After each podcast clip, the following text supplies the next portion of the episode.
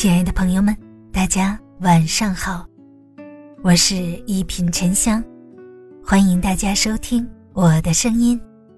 如果喜欢我的节目，请订阅好评吧。任何让你不舒服的关系，都是磁场不合。你有没有过这样的感觉？有些人一见面就倍感亲切，但有些人。即使天天待在一起，也觉得冷漠疏离。其实，这都是人与人之间磁场的作用。你是什么样的人，就会吸引什么样的朋友，融入什么样的圈层。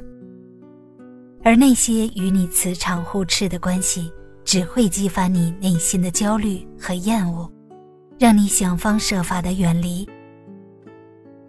一如作家贾平凹说的：“你的圈子就是你人生的世界，你的奋斗历程就是朋友的好与恶的历史。”说到底，所有让你不舒服的关系，都是因为磁场不合。磁场不合，无法沟通。林徽因和丈夫梁思成毕生致力于建筑。同时期的郭沫若在考古学方面也有着深厚的造诣。同样是文化名人，曾经的他们相聚在一起，高谈阔论，关系也算亲厚。但是，一九四八年后，一切都发生了改变。当时，他们在是否保留城内古城墙的问题上意见相左。梁思成夫妇认为。古城墙一旦拆除，对中国历史和世界历史来说都损失惨重。而郭沫若认可苏联专家的意见，认为拆除旧的建筑更能给世界展现一个全新的面貌。极端的分歧之下，他们发生了激烈的争执，最终梁林等人没能挽回败局，拆除古建筑已成定论。他们和郭沫若的友谊也自此戛然而止。古语说：“道不同不相为谋。”认知不同的两个人，就像站在两个不同的磁场之上，你说服不了我，我劝服不了你，彼此之间的想法常常是南辕北辙。即便勉强成为朋友，也会因为无法沟通，最终走散在人群中。磁场不合，无法强融。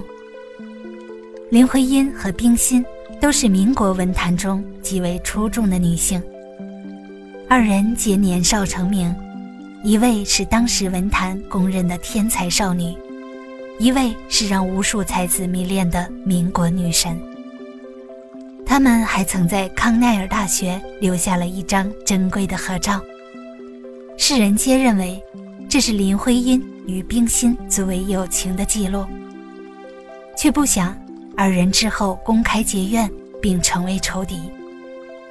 那时，林徽因常在家中举办文化沙龙，每每此时，才思敏捷、灵动跳跃的她都会成为聚会的焦点。然而，冰心看不惯林徽因在聚会中如众星捧月般的存在，后来。冰心写了一篇小说《我们太太的客厅》。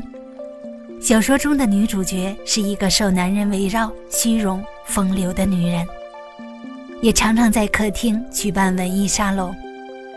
此文一出，外界纷纷猜测，林徽因就是冰心小说中隐喻的女主。面对舆论的纷扰，林徽因始终未置一词，只送了一坛陈醋赠予冰心。此后，他与冰心断绝往来，再无联系。村上春树说：“不是所有的鱼都会生活在同一片海里。懂你的人不言而喻，不懂你的人百口莫辩。你的一举一动，在不喜欢你的人面前都是搔首弄姿；你的一言一行，在不喜欢你的人面前都是别有用心。”人越年长，越会明白，性格或许可以磨合，但磁场却无法将就。最好的关系是磁场相同，心灵相通。林徽因和费慰梅相识于北平美术俱乐部，费慰梅常说，他对林徽因几乎是一见钟情。林徽因的口若悬河，在冰心看来是爱出风头，但费慰梅却赞赏地说：“林的谈话同他的著作一样，充满了创造性。话题从诙谐的意识到敏锐的分析，从明智的忠告到突发的愤怒，几乎无所不包。他们在一起谈论文化，切磋艺术，探讨建筑，分享秘密。”讲述身世，互换灵魂。后来北平沦陷，费慰梅回到美国，林徽因一家也南下逃难。虽然一路颠沛流离，但林徽因与费慰梅的通信一直没有中断。磁场这种东西很神奇，它虽然看不见摸不着，却会不断向外传递你的三观和喜好。因此，那些磁场相合、三观一致的人会自动靠拢。你们互相欣赏，不必掩饰，更无需讨好。你的难过，他感同身受；你的喜悦，他乐于分享。纵使相隔千里，也能惺惺相惜；即便岁月交替，也能铭记于心。最好的情谊，莫过于此。